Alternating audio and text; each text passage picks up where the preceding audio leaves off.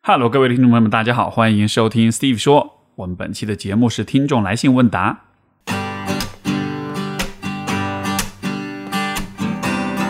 欢迎收听 Steve 说，和我一起拓展意识边界。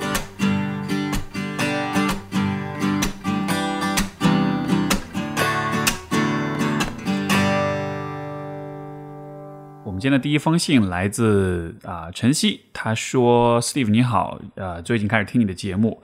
生活上遇到一些疑惑，想问问你，因为疫情的原因啊、这个这封信是二零年的五月份发的啊，因为疫情原因，我和我家人啊、生活在一起已经快三个月了。其实之前没有这么长时间相处，因为我在东北上大学，我家乡在南方，距离挺远的，和他们相处在一起，以前沟通就不多，现在多了点时间，交流就多了一点。”啊、因为父母离异，啊，父母亲离异了，所以我很少和家人真正谈啊、谈心说心里话。这次他们问我毕业后什么打算，因为我是学心理学的，我就说我有想过去留守儿童相关机构那方面的工作。他们听了啊、我不知道什么感受，觉得不是很认同。他们其实认为我上大学没什么用，家里小孩子就我上学最多，我努力争取了上大学。甚至今天中午，我伯母突然和我说我在呃和我说什么我在上学是不是也会涂美甲？啊、我会我回答说随便自己的，想做就做。他又说大学里就是玩儿，有压力有梦想就会好好学习，没压力没梦想就是鬼混，浪费家里的钱。还说又知道呃死就知道死读书，缺乏社会经验。说电视上不是说不是这样说嘛？我当时听了觉得很奇怪，不知道他想表达什么意思。他是不是想说我上大学就是没用的？我是个没理想的，呃，毕业出来也就这样。毕竟我是普通二本学校，当时心里其实很不开心，但是我没有为自己辩解。也许他就是这样说说，说出他的看法。我想了下原因，我的日常就是每天上午做家务，有网课就上，偶尔看剧看。啊、看书确实比之前轻松很多。他们可能就认为我无所事事，可是我自己也不想这样，我会感到焦虑。我在这时候，我在这里有时候会想这些，就想到失眠。也会思考自己的以后。我目前大三，其实是想考研的，但是一直没进行，家里人不太支持我考研。我大伯和我说，女孩子一生就要安安分分嫁人，以家庭为主这样的观念，我真的很不喜欢这样。但是我还是没有反驳。也许是我觉得我说了，他们只会觉得我太固执，不懂我说的。也许是我不敢说出内心的想法，他们似乎目前更多还是坚持读书无用论。我真的不知道怎么去解释，所以有时候想。啊、以后一定找一个好的工作来告诉他们，读书是很有意义的。也许在他们心中，读书呃有价值，体现在你的工作，体现在你的工资上吧。但是我也很害怕，我真的担心自己毕业后就失业啊、但我是个积极乐观向上的女孩子，始终心怀信念。现在好想逃脱这里的一切，想去一个安静的地方躲一躲，静一静。一直以来我就知道亲人就是亲人，不是我的朋友。有时候觉得庆幸还好有亲人这个关系，不然我可能真的不愿意理他们了，拒绝交流。有时候也很感谢他们，知道他们说的也是为我好吧，但是那不是我想要的，我需要的，我还是想拒绝，先坚持我自己的。而且也发现了，有时候他们说话的态度让我感到奇怪、不舒服。比如昨晚我们点了烧烤吃，还有剩下的有粥，我们啊、我表妹就让我吃掉，我说我吃不下了，刚才喝了很多水。他就说不要找借口，姑姑在旁边说谁让你要喝水，有粥还喝，这么贵的粥不要浪费。我有点无语，我觉得为什么要这样说话，有点强迫我。我就想了一下原因，是不是上学习惯了自己呃自己的心意，想吃就吃，不吃就不吃，更多时候没有说想过浪费的问题。可他们可他们这样说话，我真的很不喜欢。最后还是默默吃完了，想呃想了一下，才一点点呃算了吧。有时候在一起相处，他们说出来的话。我就觉得他们根本没有考虑我的感受，感觉像命令我。也许是因为寄人篱下吧，我也啊、我这也就有点内疚，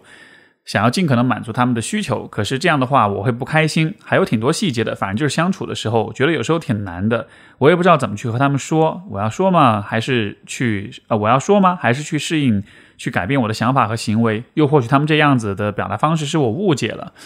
啊、其实一直想要和家里人说说心里话，喜欢这样的模式，可是我一直没做到，也想去改善，啊、也有点变化吧。可是有的时候还是很难，很无奈。其实这样的故事我听了之后会还蛮熟悉的啊、就是这个晨曦讲的故事，并不是一个非常的少见的一种状况，因为你也讲到，就是是在南方的家乡，而且从你的家人表达出一些观念跟想法看来，我估计可能会是相对小一点的城市或者是地方，所以说他们会是一种打引号很传统的一种观念，对吧？那这样的故事我听完之后，会有怎么会有这么几个角度去跟你分享。呃，第一点就是说，因为你提到你是父母是离异的，所以说也是相当于是寄住在亲戚的家里，在这样的情况之下，呃，实际上你和家人之间是存在一种天然的权利差异的，因为就是当，比如说你的亲戚，你的大，你的这个是大伯是吧？呃，伯父伯母这样子的一些角色，就他们在和你相处的时候，呃，因为没有那一层父母跟孩子之间的那一层关系，所以他们会。啊，完全不介意用一种强势的方式去对待你。就是父母对自己的孩子施加压力的话，他可能是会愧疚的，因为觉得毕竟是自己的孩子，不想要太怎么说呢？就是 心智上健全的父母吧，就是他会多少是会有点愧疚，觉得不太想要去那么的压迫自己的孩子，还是想要对他好的。可是如果是别人家的小孩，但是又住在自己家的话，这实际上是会创造一种很有很微妙的一种权利差异，就是。呃，我们其实都可以想象一下，比如说你是一个成年人，然后有一天你的家里来了一个别人家的小孩，这个小孩要在你们家里住，对吧？那你对他的姿态，可能你会爱他，会关心他，会在乎他，但与此同时，你和他之间相处的时候，那种很微妙的呃居高临下的位置，我觉得是很难避免的。所以我是感觉他们在和你相处的时候，一方面是把你当做一个小孩子来看，另外一方面就是会存在这样一种权力差异，就是。比如说，如果你父母也在你的身边，那么他们在对待你，就是你的这些亲戚在对待你的时候，可能就会三思而行，可能就不会那么的直接，或者那么的，就是有一点有一点压着你的感觉，因为他们知道你的父母会保护你，对吧？这种情况之下，两边是权力平衡的，两边都有小孩，两边也都有大人，大人跟大人之间会有权力的平衡，会有商讨，会有。会有对话，会有力量的制衡，小孩与小孩之间平等相处。但现在的状况就是，你这边可能没有你的父母大人，然后，呃，所以你就是自己一个人，而你面对的又是大人加小孩，所以在这样一个局面之下，显然你是处在一个比较劣势的状况里面的。所以我觉得，因为这样的一种权力的关系结构。可能你的亲戚对你的说话也就会有那样的一些表达，有点强迫你，有点不考虑你的感受。而且很重要的一点就是，他们这么做的时候，他们可能自己都不一定意识得到这一点。因为我是用语言把这个状况具体的描述出来了，但是实际上人们在做很多的事情的时候，就是他都不一定。能够把他在做的事情用语言这么清晰的描述出来，也就意味着他自己可能都没有意识到。但是呢，只是因为人性本人性使然，就是我们在这样一种权力有差异的情况之下，我们就是会自然而然的要这样去做。然后再加上可能你自己的一种心态是比较内疚、比较顺从他们、比较怕得罪他们，所以可能你表达自己想法比较少。呃，你去拒绝、去表达抗议跟不满也比较少，这样的情况下，其实可能让你的权力地位或者权力差异变得更加的不利于你。就是比如说，如果想象一下，你是一个不太好惹的、脾气比较大的一个小孩，如果比如说别人说了什么，你会你会跟他们吵，或者你会你会比较刚，你会比较呃用一种这个正面硬刚的方式去回应。那这样情况之下，他们再去啊和你沟通、和你协调一些事情的时候。可能就不会那么的不在乎，那么的无所谓，对吧？因为知道你是有脾气的，而人呢，其实都是呃很呃，就是我们的我们的行为都是会被行为的结果所影响的。在这样一个情况之下，如果他们对你就是说话不是特别好声好气，但是又不会得到什么不好的结果的话，那可能他就会习惯这样一种方式。然后结合到前面讲那个权力地位的差异的话，可能对待你的态度上就更加的会有这样一种。比较强迫性的、不那么平等的、不太考虑你感受的这样一种状态了。然后在呃，还有一个角度就是说，呃，因为我不知道，就是你这个你和这些亲戚们相处，你们的怎么说呢？就是在生活上的责任分配上是怎样的？包括因为你说你爸爸妈妈好像也不在你身边，所以是不是就是说是他们是需要去负责照顾你的？那在这样的情况之下，当他们说。不想让你继续上学，想让你早点嫁人，像你也想要你本分，想要你早点进入社会啊，或者什么的。我觉得这些说法背后，实际上是他们自己的一种意图的体现。就是这个，我觉得有一个很重要的意识啊，我们在听别人讲话的时候，呃，很多的情况之下，你不仅要听别人说话的这个表面的字面上的意思。你同时也要去站在对方的角度去想一想，他说这个话的出发点是什么？这么说对他有什么好处？因为我呃，我觉得很多时候这种，我们如果用一个比较简单粗暴的方式来描述，就是所谓的情商比较高，或者为人处事比较比较聪明，和相对来说情商比较低。虽然我很不喜欢情商这个词啊，就是所谓的情商比较低，或者为人处事不那么。熟练不那么成熟的人，如果一定要做这样一个刻意的划分的话，我觉得区一个很重要的区别就是在于换位思考的能力。这个换位思考不是说呃呃，它跟共情不完全一样，因为共情其实是指你去在意他人的感受，包括表达出你的关爱啊什么的。但是这个地方我讲的换位思考，其实就是刚才所说这一点，就是当你在听一个人说话的时候。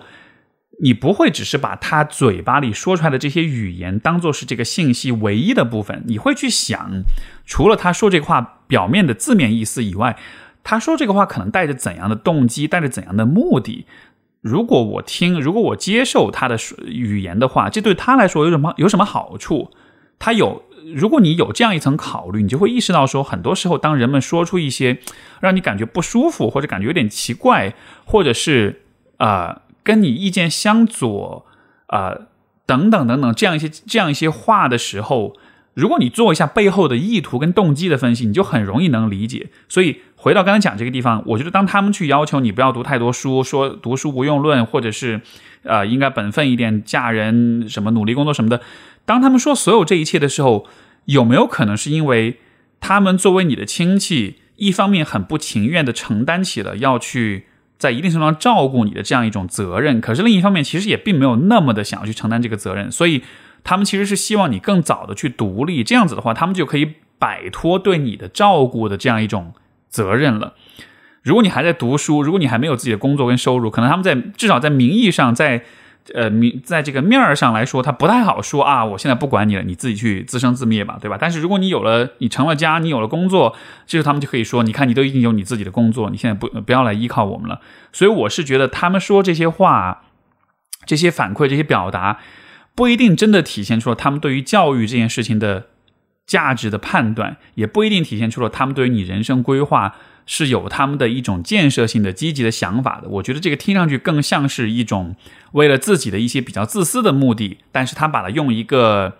就就是自私的目的是我不想那么多的承担照顾你的责任了，你对我们来说是个累赘。但是另一方面又不可能，也是出于良心也好，出于道义也好，他不会那么直白的去表达，所以他可能是拐弯抹角的用这样一个方式来把你往那个更独立的方向去推。所以我觉得，如果你认同我这样一种推测的话，其实对于你来讲，就需要看清楚。第一就是啊，你对于未来的选择，你对于教呃教育，对于读书，对于你的职业规划等等的，你还是需要有你自己的判断。然后你也不必太多的去参考他们的意见是什么样子的，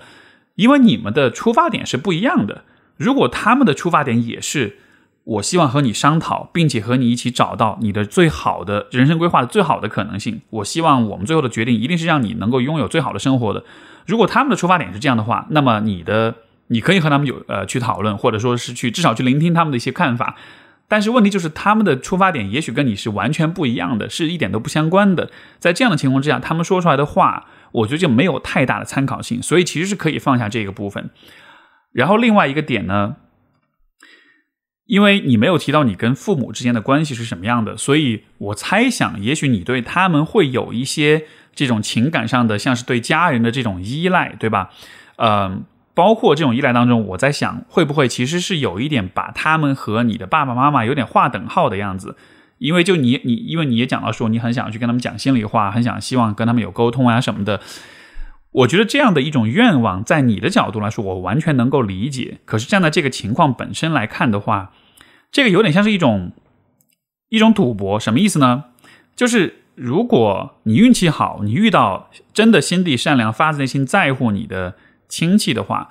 那么他们确实是有可能建立起类似爸爸妈妈那样的一种很亲近的关系的。但是如果你运气不好，你遇到的这些亲戚，他们没有那么。对你没有那么强的情感上的连接和那种啊关怀的话，那么可能这就是会成为一种你的一种一厢情愿的想法。在这样的情况之下，我觉得要和他们去交心，要呃，这个有深入的交流，被他们所理解啊什么的，可能就是一个比较难实现的事情。呃，这听上去像是一个有点残酷、有点真实的一个现实哈。但是，我觉得看清楚这一点的话，它一个很潜在的一个很重要的价值就是，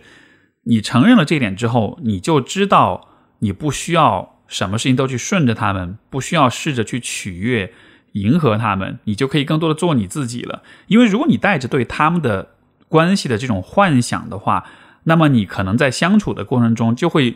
也许就会比较畏手畏脚，就会比较怕去表达自己的不满或者去争取自己的权益，因为你可能就会觉得，如果我那么做了，他们不开心了，他们可能未来就不会给我机会有这种深入的情感交流，对吧？所以，如果你放下这个幻想，你正常做你自己，这样的情况之下，你再看看他们是否愿意真的有给你那种关怀，呃。以及你自己心理上，我觉得也会轻松一些。你你也不需要时刻都担心自己做错什么，这样就会失去一些你很想要的东西。就如果这东西本来就不存在，你本来就要不到，这样的情况之下，我觉得至少自己可以活得自在一些。所以这是对这一封信的回应，希望有对你有些帮助跟启发。我们的下一封信来自 Catherine，她说：“我和男朋友已经交往两年。”从刚开始热恋到后来了解彼此，他总是有个问题，就是不懂得如何用语言表达自己的愤怒。呃，打个比方，因为我们俩都是留学生，但在不但不在一个城市。当他听说我今天好像没有好好学习的时候，他的火一下就上来了。我知道他是为我着急，我不是每天都偷懒，而且适当的调剂学习生活。呃呃，然后他就会挂电话，即使打电话也不出声，使用冷暴力来提出他的抗议。本来一次两次我能明白他是为我好，但次数多了以后，难免让人失望和伤心。他自己也意识到自己这样的脾气不好，也希望我能帮他释放情绪。但我不是心理学者，虽然有看心理方面的书，还是想请教一下你，该如何帮他释放情绪呢？他这样的表现啊，我觉得可能还不单纯只是释放情绪的问题。我做一点脑补跟推测，呃，因为我不了解他的成长经历是什么样子的，但是我觉得有可能发生的一种状况是说。因为你看，他看到，比如说你没有好好学习，他就一下子会火，就会上来，就好像是他希望看到的你和现实当中的你是不一样的，而这样的情况，这样他就会感到像是一种很强烈的情绪反应。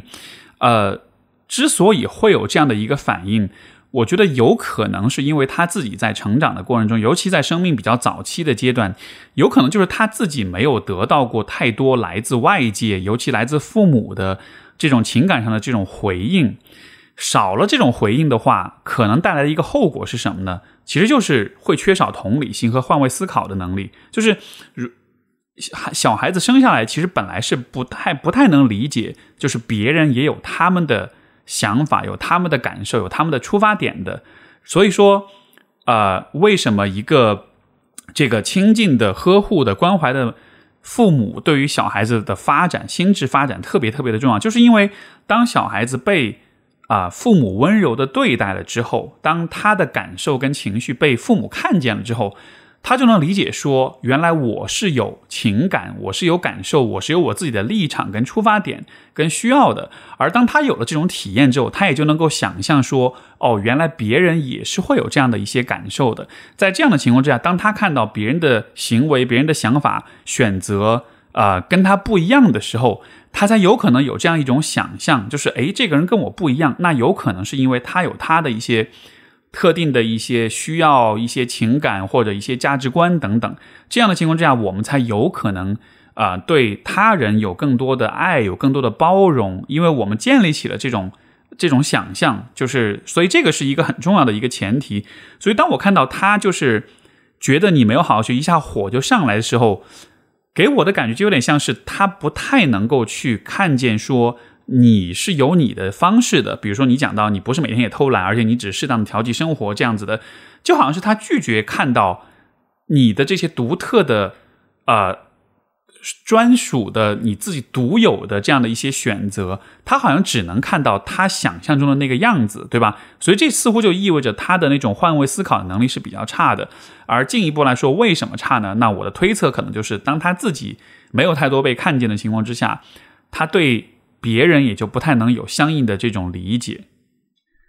如果这个推测你认同的话，我是觉得其实像他这样子的话，啊，可能心里还蛮痛苦的，因为。就是你，你你看到任何人跟你差异。跟你有差异，跟你想法不一样，或者他们做的事情和你期望的不一样的时候，你可能都会非常的挫败，因为你可能就是可能他的心智发展上是停留在一个呃把自己和他人的内心划等号的一个状态里面，会比较难去接受那种挫败、那种差异，所以他的冷暴力、他的愤怒，我想可能都是对他自己挫败的这样一种反应，就是他会无法理解说为什么别人不能做到我想要他们做的那个样子，对吧？就你你你把任何一个人的。共情跟换位思考的能力给去掉的话，他可能都会产生这样一种非常挫败、非常痛苦的感觉，就是人们为什么不能像我想的那样子来对待我、来做事情？所以他现在的这种火、这种冷暴力，啊，我觉得不一定意味着他对你这个人啊是那么的针对的。我觉得有可能是因为他自己的那种换位思考能力不足，这样的情况之下，他体会到了其实是来自他自己内心的一种很强烈的这种挫败感。所以在这样情况之下，我就不觉得这完全是一个释放情绪的问题了，而是一个心智发展的问题，是一个帮助他更多的去建立起对别人的那种感同身受、那种换位思考。如果他能够呃更多的有这一方面的能力的话，当他下一次呃为别人的啊令他失望的行为感到挫败、感到愤怒的时候，他可能就会心里面就会多一个念念想，就是哎。也许别人是有他们的出发点，是有他们的一些原因的，所以他们才会这样子啊。而能够去培养起这种换位思考的话，呃，我觉得一方面可能就是需要去看到他，你可以去在某种程度上像是扮演一个呃一个父母的一个角色，让他看到他自己的感受，让他自己感到那种被别人关怀什么样的一个感觉。另外一方面，我觉得也是需要有意识的引导他去。理解说，不同的人对于同一件事情会有不同的感受跟看法，包括人们的动机、人们的出发点也是不一样的。我觉得让他更变得更，因为他也是成年人，也能出国留学，智商应该也不低，对吧？所以，呃，帮助他去看到这些细节，去注意到这些很微妙的东西。然后呢，如果他自己有足够有悟性的话，我觉得他是会开始慢慢的有更多的换位思考，有更多的同理心的。在这样的情况之下，他对于自己的这一份。呃，挫败感可能也会处理的更好一些，所以这是一个啊啊，我觉得破解这个问题的一种思路。好，我们下一封信来自一位姓谢的朋友，他说：“您好，一直都很喜欢听你的节目呃，然后在我迷茫的时刻能够得到安慰。”啊，我是一个二零一六届大专毕业的女性，从事着一家运营商的销售工作。啊，对这份工作来讲，因为我本人初入社会，加上本身性格就比较害羞，在别人面前与他人沟通有耻感，生怕自己说错什么，让别人笑话，所以不爱说话。可是越不说话，便越让我啊，我，越让我不会与他人沟通，根本就是恶性循环。同事也说过，我不适合这份工作，让我觉得关你屁事。当然，确实是我不适合，也不喜欢这份工作。这里的工作环境、氛气氛都与我格格不入。每天被批评，连与同事的基本价值观也不符。现在我每天都要大哭一场，觉得生活呃实在太费力了。我不懂，是不是只要我这么脆弱、这么矫情、世事无成，还想要坐享其成，得到一份轻松的工作？其实我也知道，我自身的问题非常多，从小就很笨，情商、智商都很低，在学校也从来不认真学习，因为我知道，就算学习成绩。啊，就算是学习成绩也不会好，也因为别人说句话，下一句我都不知道怎么接，所以干脆装出高冷的样子，直接不与人说话，就是一种逃避性人格，又导致恶性循环。我想现在的岗位锻炼这段时间，虽然这段时间会很煎熬，但也是弥补我以前逃避社交、逃避学习的补偿吧。现在我觉得我人生面临重新出发的局面，同时又出现了新的疑问：就像我这种专科学历、双商还低的人，以后应该干什么去呢？我很想去大城市看看，可又怕像我这样的人到了大城市，每个月工资还不够付房租啊，于是再次陷入迷茫。我应该挺适合文员的工作，不用太费脑子的工作。我也十分享受低头做事的感觉。不过我一直都想，呃，挺想干教师和计算机的。不知道以后有没有机会系统的进行学习。好了，我墨迹完了，不知道您是否能看到？啊，不管如何，祝我找到合适的工作，也祝您的节目越办越好。其实这位朋友讲的，我觉得是我们在年轻的阶段，二十多岁的时候，可能非常常见的一种局面，就是以往的接受的学习教育，从小的经历可能没有特别的好，没有打下特别好的这种基础，然后完了进入社会开始工作，又发现自己这也不会那也不会，这种时候就会有很强的挫败感。可是你有没有想过，其实这种挫败感的产生本身是带着一个假设的，这个假设就是你应该是很好的，你带着我本来就应该好的假设，才会感受到挫败。就是我们说没有伤没有对比就没有伤害吧，对吧？你现在其实就是在把自己在做一个对比，对比的结论就是自己太笨了，问题很多，什么也不会。可是你有没有想过，你对比的那个标准是什么呢？我觉得我们对比的那个标准，也许就是一种啊，尤其我觉得对于比较年轻的呃这个生活阅历比较少一点的朋友啊，就是因为你了解的事情少，因为你的经历、你的知识会比较少，所以这样情况之下，其实会比较容易去想象。就是理想的状况是什么样的？因为我们都说年轻人是比较容易、比较浪漫、比较有理想的，有很多的幻想、憧憬这样的。就是这个这个本身不是一个好事或者坏事，而是说人在相对比较无知的情况之下，就是会有更多的是会用想象去指导自己。所以我觉得 就像是一个双刃剑一样，就一方面呢，这种 因为你没有经历过太多的呃呃。这个人生，所以说你的想象力、你的憧憬本身是很有创造性的，是可以带来很多呃不同的思路的。所以它有它的呃积极的一面，但是它的代价就是因为你有很多的想象，所以当你在看到那些想象的同时，又看到自己在现实中的挫败的时候，你就会忍不住想要做这样一种比较，然后觉得自己很糟糕，觉得自己很不行，什么都做不好啊。这也是我觉得。就是我们在比较年轻的时候，可能比如说二十五岁上下这么几年，这个阶段很普遍所遇到的一个挑战。我觉得，如果你正在经历这样一个阶段的话，其实也不要太担心，因为实际上所有几乎所有的人都会经历这样的一个阶段。每一个人到了这个阶段，都会有这样一种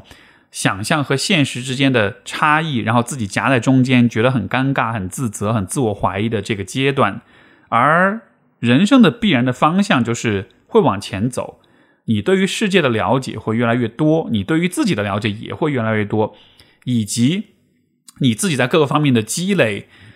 能力、知识，只要你是以积极的姿态去生活的，那么也一定会积累的越来越多。所以后面的会发生的事情，其实就是一方面你对自己的期待跟想象会变得更加的真实，更加的具体，也更加的可能实现。而另一方面，你的能力也会越来越强，啊，你也会越来越有可能去实现你想要的东西。所以说，实际上啊，现在这两个问题之间的平衡，在未来就有点像是现在理想和现实，呃，你憧憬的样子和你的能力，他们之间的距离差的越来越差的非常非常的远，对吧？就是憧憬的非常美好、非常理想，但能力非常差，呃，所以他们之间的距离很远。但是随着人生的发展，这些想象和你的能力之间那个距离会靠得越来越近的，而到了未来的话，我们是有可能实现那种你想要做的事情和你的能力靠近到了无限接近，以至于重合在一起的阶段。在那个状态之下，人就会变得更加的自信，跟呃内心也会更加的平静，也会更喜欢自己，就好像是这个时候我真的发现我能做到那些我很想要实现的那些事情了。所以我觉得那样的一天。是一定会实现的。而当我们在这种迷茫、跟困惑、跟自我怀疑的年轻的年代里面，其实就可以以那样的一个方向为目标，啊，一方面努力的让自己的对未来的目标跟理想变得更加的真实，变得更加的贴近现实；另外一方面努力提升自己，从而让两个。部分像是两个轨道一样靠得越来越近，最后能够并轨，能够并在一起，把这个作为人生努力的一种目标的话，啊，我觉得什么事情都是有可能变得更好的。以及我也觉得，呃，可能也许这位朋友，包括可能很多很多其他的年轻朋友，就是对于啊，尤其是可能比较敏感、比较细腻的啊朋友来讲，当你在因为你比较敏感，所以你在当下看到很多问题之后，可能就会。注意到很多的细节，而这些细节会让你感到比较不满哈。我其实是觉得，当我们在比较年轻一点的时候，也许稍微钝一点，会是比较好的一一个呃，怎么说呢？一种一种特质，就是因为在这个阶段，如果你太清醒了，如果你什么事情都看得特别清楚的话，你就会注意到特别多让你不满的事情。但这个阶段恰恰是一个你作为一个新手，作为一个正在起步的人，你就是需要慢慢的去积累的一个过程。在这个阶段，如果你花大量的时间去挑剔自己、去批判自己、去发现所有的这些不足的话，那会带来特别特别大的挫败感。而如果能稍微钝一点，如果能稍微不把那么多的注意力放在自我挑剔跟评判上面，而更多的是就是塌下呃这个沉下心来，踏实的去做一些积累跟尝试的话，可能最后的结果会更好一些。所以说，在这个阶段，我觉得不用花那么多时间去批判自己，呃，什么双商低或者是怎么样的。我觉得更多的应该去把注意力放在那些实际的能够带来。呃，真实的积累跟改变的那些事情上面，然后对于自己的评判，可以一定程度上可以稍微变得钝一点，不要那么的敏感。这样子的话，是会减少你往前走的阻力的。我们的下一封信来自一位姓白的朋友，他说，目前有一个问题是关于自我正当性的问题。呃，背景是我是家里的老大，女孩还有个弟弟，家长对我很好，但从小到大也会秉持着大的让小的的原则来要求我。我自己也认为这是我自己的责任和义务，去照顾弟弟，去体谅父母都是应该的。但问题是好像有些过了。我在完整构建自己之前就认同了以他人为先，所以从小不懂得为自己争取什么，甚至感觉到。啊，感觉不到有什么欲望，各种冲突都会让我觉得无聊，觉得自己妥协就可以了。记得大学有一次，班上男生拿出班费去喝酒，后来被女生这边知道了，我的舍友立即集合了所有女生，在我们宿舍一起打电话给男生班，给男班长声讨他们。这种场面让我甚至产生了生理性的难受，溜到阳台去洗衣服了。当时我的第一反应是，不就是几百块钱，大家都是同学，有人高兴就好了嘛，何必这样呢？而且我确实没有。啊，参与这一场辩论的能量，我说不出话来。后来才慢慢意识到，我的权利是值得用心维护的。啊，要为不公平、不平等啊发声，要努力维护自己。但是我还是没有这样的能量，似乎天然奉行一种和为贵的理念，不能也不敢去表达自己。而一旦我突破了啊自己的怯弱，去说了什么反对的意见，就会立刻开始后悔，会不自觉的站在所有人都所有人的角度批判自己，批判自己讲话时候的。啊，语气措辞总会反问自己：明哲保身不好吗？现在别人都会认为你是个傻瓜，不说话没人帮你当哑巴。呃，选择沉默也不用承担这些呃自己加注的内心啊折磨。我也觉得归根到底还是我对自己的认知问题，但还是很难突破。其实刚才就发生了这样的呃发生之后的自我批判，通过给您写信也可以更好的梳理自己。从客观来说，我认为。啊，我们几个人确实受到了不公平的对待，发生是必要的，但从中带来的痛苦情绪很难消除。不知道有什么建议？其实看完这封信，我还蛮鼓励这位朋友，包括对这个问题好奇的朋友，去听听看我上一期节目讲这个关于男性气质这个问题的，因为在那期节目当中，我其实有提到啊，就是所谓的男性跟女性之间根本的区别是什么。除开生理上的区别，其实这两个概念、这两个符号，它代表的其实是两种不同的啊生存或者为人处事的方式。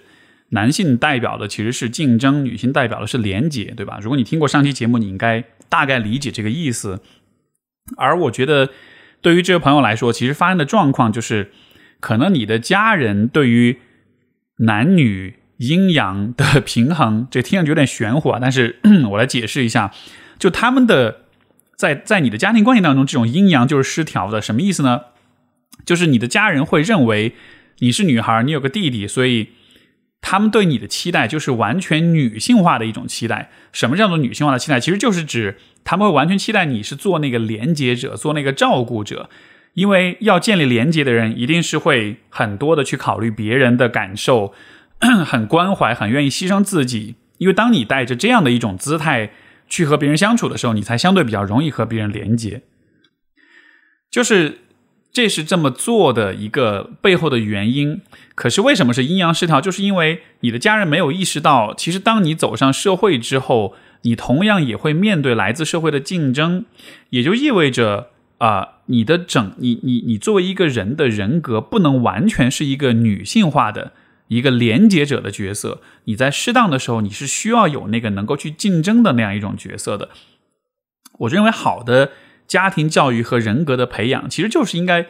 呃，让小孩子，让每一个人都了解，说我应该做的不是变成一个完全刻板的、片面，呃，这个片面化的这样的一个一个只懂得连接的人。因为那样子一个人是很难适应社会的。就像比如说现在你是这样子，你没法去维护自己。当你走上社会，当你走入职场，当你面对生活中的其他各种各样的人的时候，你都以这样的方式去对待他们，那你肯定会吃很多很多的亏，对吧？所以这就是为什么我觉得在你的家庭教育当中，你的家人、你的父母，他们可能不一定有这种意识，但是我们从一个象征意义上来看，其实就是一种阴阳失调的状态。你的身上的那个阴的部分、女性的部分、那个连接者的部分是是过多的，而你缺少了那个偏男性化。就这个地方，我讲的男性、女性不是指男人、女人的这个意思，而是一个符号化的一个标签，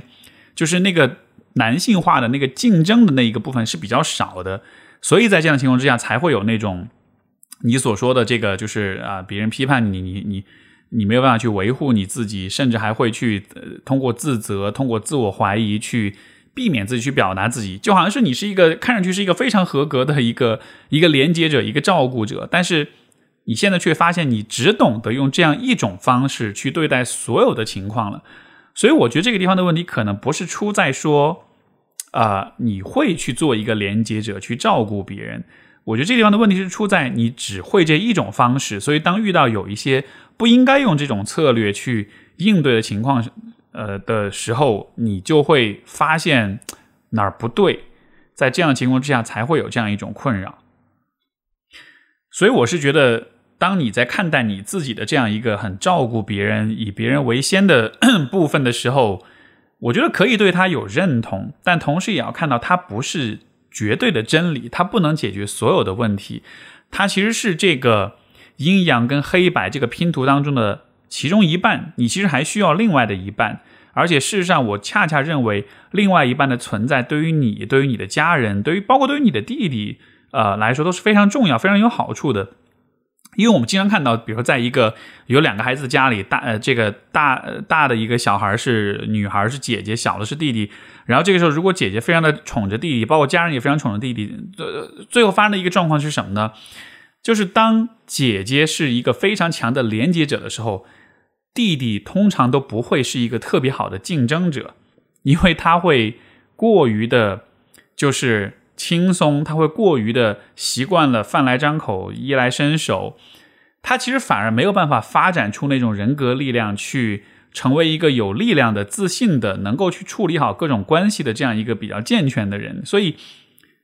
呃，说的直白一点，就是如果父母会要求姐姐一直都护着弟弟，一直都让着弟弟的话，最后的结果就是两个小孩都发展不好，因为在姐姐的身上，女性的角色太主导了，而在。弟弟的身上，因为女性的，因为你的女性角色太发展的太太太主导了，太多的关怀，太多的照顾了，所以反而没有办法让你的弟弟打磨出他的那个能够去竞争的那个部分，所以你也阴阳失调，他也阴阳失调，就这个是一个，我觉得在很多关系当中，哎，很多家庭关系里面都会发生的一个很有趣的一个现象，所以通过这样一个比较象征的、比较抽象的一个角度啊，我觉得也是想要试试着去去挑战。啊，我们现在对于就是男性角色、女性角色这样一种固有的成见，看上去好像你的弟弟是比较划算的那一方，但实际上这样一个方式是你来自你父母的决策上跟意识上的一种失误或者错误，最后的结果是大家都都得不到好处。所以说，你的那种很照顾、很连接，就是作为连接者的那个角色，你也需要明白。你应该在适当的情况之下再去使用它。如果在不当的情况下使用它的话，你其实会伤害到别人的。这个部分其实不是在所有情况都一定是那么的好的。比如说，在你需要去维护和竞争，啊啊和保护你自己的情况之下，你还去扮演维护者的角色、呃连接者的角色的话，你就会伤害你自己，对吧？所以说，就是不要完全的把你的这个去照顾别人、去呵护别人的这个部分。完全的理想化，看成是一个在任何情况下都适用，任何情况下都是好的，都是对的。它的道德上不存在高尚性，不存在像是更高一等的这样的一种状态。你把这个部分去道德化，你只是把它看成是一个为人处事和他人相处的一种策略，而且是两种策略当中其中一种而已的话，你就不需要把自己放在一个很高的位置上下不来了。所以这个说的比较抽象，但是如果你还不太明白的话，也可以再回听一下。呃，就是上一期节目我讲有关男性气质、有关廉洁跟竞争这两个角色的关系。我听完之后，其实你再回头来看今天讲的这个状况，我觉得是会明白我在说什么的。OK，就是这封信。呃，下一封信来自 Ray，他说我一直有一个困扰，就是几乎没有情感经历，唯一一段十八九岁时懵懵懂懂谈了十来天吧。那时候比较孤单，没有想太多就谈了，可是发现并不喜欢他，就主动提分手，至今也没有再谈过。后来我们成了好朋友。呃，我现在二十八岁，是一名同志。其实我长得还可以，有不少人追过，但是很多的关系，每次到后面我就会退缩。我曾经得过抑郁症，害怕我在关系中给对方添麻烦。我的文化程度不高，会觉得配不上对方，因为从小父母关系破裂，好朋友关系疏远，我害怕分离等等。这些让我对亲密关系感到害怕。生活中，我一般不主动联系朋友，也不喜欢把内心的事与人分享。可能看了不少心理的书，人还是积极乐观，但偶尔抑郁。啊，正常处朋友我没什么问题，但一旦关系要确立，我就退缩了。到后面，我对情感也慢慢想开了，因为年纪越大，感情的还是白纸的话，我会害怕。而且同志找伴侣又难，遇到过很多同志都抱着找炮友而不是处关系的心态，所以心里面已经劝在慢慢劝自己放弃了，看淡了。啊，老师，你有什么建议可以给到我吗？虽然有想过放弃，但是还是心存一丝希望，毕竟我长得还可以，不能浪费这个资源。OK，嗯，这是 Ray 的来信。其实，呃，我在想，如果在生活中遇到有朋友跟我聊这样的一个话题。我有可能就会变成一个，呃，像是要去要去这个要去卖，呃，爱情或者是亲密关系这样一个产品的这样一个推销者哈。不过这地方我想换一个角度，就是我并不想去吹这事儿到底有多么多么的好，呃，因为我其实尊重不同人的选择，我也认为人们都是可以，人们都是应该去选择自己对于亲密关系的看法的，就。呃，虽然我自己有拥有我自己的婚姻，我也觉得还蛮幸福、蛮开心的。但是这不意味着我就应该以同样的标准去要求或者去看待所有人的问题。所以说呢，我就不从一个去吹捧这件事情的角度去讲。但是反过来，我觉得我们也许可以换一个角度来看，就是说，我们如果回到人的最很本质的一个层面来看，就是人是高度社会性的动物。我们在过去进化了两百多万年的时间当中，一直都是在和其他的人一起生活的。我们我们不是像呃有一些动物一样是独居的，对吧？我们是群体性的动物。这也就意味着，对于和他人的连接，这个心理上的需要，它不单纯只是一个啊我们自己的选择的问题。就像比如说，你觉得现在不想谈恋爱，你想要选择自己一个人待着。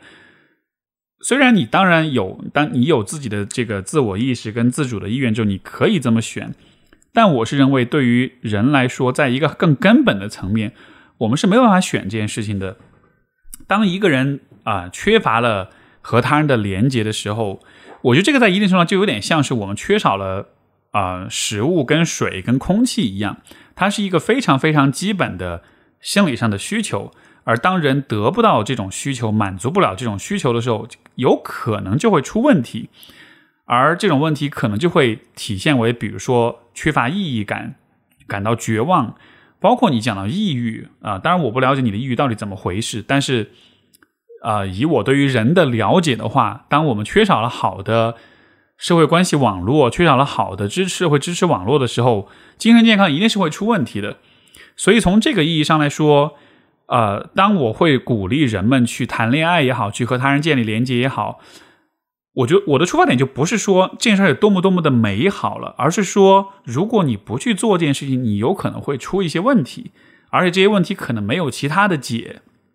因为人对于连接、对于亲密关系的这种需要是一个很底层的东西，你不能通过说消费或者感官的刺激或者大吃大喝来。绕过来换一个角度满足这种需要，对吧？这个就好像是说我们需要呼吸，但是我们不能在没有空气的情况之下，通过吃东西、通过喝水来替代这个对于空气的需要一样。所以类似的道理，当我们对于呃亲密感、对于连接需要的时候，但是又得不到满足的时候，至少从我的角度来看，我暂时还没有找到真的有可能替代这种需要的啊方式。所以在这样情况之下，我对于 Ray 的建议就是说，如果你觉得现在你的生活总体 OK，你觉得没有太大的问题，你没有觉得特别的不开心，或者说有明显的心理健康上的困扰，比如说感到很抑郁，比如说对于人生觉得很没有意义，或者说是缺少动力啊、迷茫等等等。如果你没有太遇到有这样的一些状况呢，呃，这个困扰没有特别大的话，然后你又不想谈恋爱，那我觉得或许也是 OK 的，因为这至少是意味着你的内心、你的人格。对于这种亲密感的缺乏是有一定的呃承受能力的，你可以受得住，对吧？在这样情况之下，我确实不觉得我们就必须要每一个人都 都要都一定要去谈恋爱，这个是一个个人选择的问题。可是如果你觉得现在的生活存在着各种各样的问题，不管是心理上面的问题啊，还是你对未来的这种期待跟动力跟意义感也好，包括就是现实生活中也许会有一些现实层面，因为缺少朋友、缺少亲近连接。而产生一些问题。如果我有这些方面的问题，哦，就再包括比如说，因为这种呃人际沟通带来的，就是比如说呃社交能力上的这种困扰，或者是职业发展上的困扰，就等等等等，所有这些，如果存在这样一些问题的话，那么这样的情况之下，也许你去有一段亲近的亲密的关系，可能就很有必要了。这个关系其实都不一定是恋爱关系，当然恋爱关系是因为它是需要你最以以尽可能。完整的方式把自己给敞开，两个人建立尽可能亲近的连接，所以它相当于是所有的亲密关系、所有的连接当中，可能是要求最高的、最难的一个模式吧。那去在生活中有这样的关系之后，可能就可以帮助你去化解生活中其他的那些问题，关于抑郁啊，关于无意义感呀，关于这种没有动力啊，等等等等。所以这个地方，我觉得这个是可能我们看待这个问题比较合适的一个角度，就不是说它有多么多么的好，我不想把这件事情渲染的多么多么的好，以此来吸引大家要去谈恋爱，而是说，如果你不谈恋爱，但是你又有很多困扰跟痛苦的话，那么有可能你是有你是会在一段高质量的亲密关系当中去去得到救赎，去得到改变，去得到成长的，而这样的一个部分，啊。如果你不通过亲密关系去实现这样的一些改善，你可能会花很多的时间，可能会走很多的弯路，呃，但是人这个动物本身的那种对于社交的依赖，决定了我们是可以从一段好的亲密关系里一下子得到很多的能量的，就好像是我们天生爱吃这个东西，所以我们吃下去之后消化 吸收特别好，那养分可以完全的进到你的身体里面那样子，所以从这个意义上来说。我会觉得，如果可能的话，还是是还是会鼓励你，啊，试着去冒一点险，去敞开自己，然后看看自己能从这当中得到怎么样的一些变化。好，这是这封信。我们今天的最后一封信来自一位叫北欧小王的朋友，他说：“我接受心理咨询快十个月了，平时也有自己很多思考，今天觉得好像隐约有了比平时大一些的突破，等不及下一次咨询，想提前分享给你。”啊，刚刚突然有这样一个反思，那些失望、绝望、被抛弃、忽视、拒绝的回忆，并不是从青春期开始的，而是源自小时候一直没有被满足的渴望。之所以想到这个，是因为我意识到小时候我经常要求我妈陪我、帮我做事情，但我妈不愿意，经常叫其他人来做，并经常说你和妈妈就不应该。呃，你和妈妈好就不应该让妈妈受累。你要求妈妈陪你、帮你做事，并不是为妈妈好。小时候我哪懂什么呢？只只是觉得喜欢和依赖一个人，就要和那个人在一起，寻求那个人的陪伴。于是每次妈妈的拒绝，都只让我觉得妈妈不喜欢我，不愿意陪我。因为如果我喜欢，如果喜欢我的话，怎么会不愿意满足我的请求呢？也许现在可以理解，她是实在太忙了。一个普通的那个年纪的双职工家庭的母亲，担负了很多很多人的期待和责任。我妈妈是一个非常理性又很自我的人，我从某种角度又很像她。她讲，她考虑效率，考虑合理性，却很少共情。妈妈不喜欢我，不爱我，这个判断就始终根植在心。我有太多太多情感和陪伴的需求没有被满足了，甚至在刚刚有记忆的年纪，就会体会到深刻的孤单。这样回想起来，我的家庭中有很多被拒绝和忽视，甚至抛弃的经历。他们从来不是父母离婚前充满冲突的那种深刻回忆，而是一个个小碎片，不断的在我脑海里积攒后，啊，形成无法改变的思维模式，一直留在那里，也遭呃也遭到了我的忽略。妈妈和外公对待我的方式仿佛是两个极端。外公有求必应，无论何时都会首先考虑我的请求，偶尔没法满足时会先答应我，表示对我的在乎，然后再用行动来告诉我他自己有事不得已才无法满足我的期待。啊，于是我觉得这才是喜欢和爱。妈妈就是因为不爱我才经常忽略我和拒绝我，但他们从来没有像一个成年人一样合理的共情和接受，理性的拒绝和解释。我在这些矛盾之中无限的探索思考，经历了无数的碰壁、痛苦和自责，遇到更成熟的，呃呃，遇到了更成熟理性的同事，又有关怀呃有爱之心的女性朋友之后。我更加在心里期待一个完美的灵魂伴侣，这个人可以弥补我所有的缺失，体会我所有的感受，理解我所有的情绪，和我的那些女性朋友一样，在妈妈和外公中间建立一个新的亲密模式，一个更中立、理性又不乏温情的关系。然而，在我的成长中，我逐渐意识到，只有自己成了心中那个理想的模样，才能真正的走出渴望、期待、索取和依赖，用用供给爱代替寻找爱来救赎自己。啊，谢谢你的阅读，我一直在收听节目，你的节目还有简单心理都帮了我非常多。每天工作的时候都会一边工作一边听你的节目，很久很多时候听着听着就没有那么孤独和难过了。祝你快乐健康。OK，好，所以这是北欧小王的来信，实际上更多的不是一个提问，而是分享。而且我听完了你的这一段话之后，我觉得是一个非常非常棒的一个分享，我也很感谢你愿意把你的心路历程讲出来。我我觉得你的。思考也会对很多的朋友会是会有启发的，因为好像你已经开始慢慢的完成了那样一种，就是可能从小孩子往成年人过渡的这个过程。因为我们在小的时候，我们唯一关注的就是别人有没有爱我们，这样的一种关注，在那个时代，在那个阶段，我觉得是非常合理的。小孩子必须要关注有没有别人爱不爱我，他必须要在意啊被抛弃或者是被忽视这样一些问题，因为这是生存本能，这种生存本能。是有它的非常强的合理性的，甚至我会认为它是写在我们基因里面的。小孩在这个阶段，嗯，就是会非常在意这件事情。这个在某种程度上有点像是，呃，我曾经读到的研究，就说小小孩子啊，就是这个可能上小学之前的小朋友，他们的心肺功能是接近呃专业运动员的。所以为什么小孩子，你跟你陪小孩子玩玩到最后，小孩子精力无限，但是你会很快就累了。那为什么他会是那样的一种精力无限的状态呢？可能恰恰是因为他的身体在发展的阶段，这个时候他需要通过大量的活动跟运动来刺激自己的身体发展，对吧？所以你看他的那种状态是和他的发展阶段是对应起来的。所以当一个小孩子在家里面非常的在意、非常的期望父母去爱自己、去关注自己的时候，这也是一种和他的发展阶段相对应的一种反应。在这样的情况之下，如果父母刚好没有那么的啊，关注你的话，可能就会非常的受困扰。可是这一些事情的发生和你这个人是什么样的，是没有必然联系的。就我们只是在被我们的呃本性所驱使。这有点像是，比如说一个人饿了，然后他饿的时候会心情烦躁，然后这个时候你不能说他烦躁意味着他脾气不好吧？他只是在回应他的一个很基本的一个生理或者心理上的需求，对吧？所以。我觉得，当我们长大了之后，当我们回顾小时候的很多不快乐的回忆的时候，啊，尤其是像你所讲到的这些被忽视的这些感受的话，我觉得这个是一个解脱的方向。如果你把这些经历当做是定义你这个人的一部分的话，就相当于是你会在你饿了的时候讨厌你自己的那种饥饿的感受一样。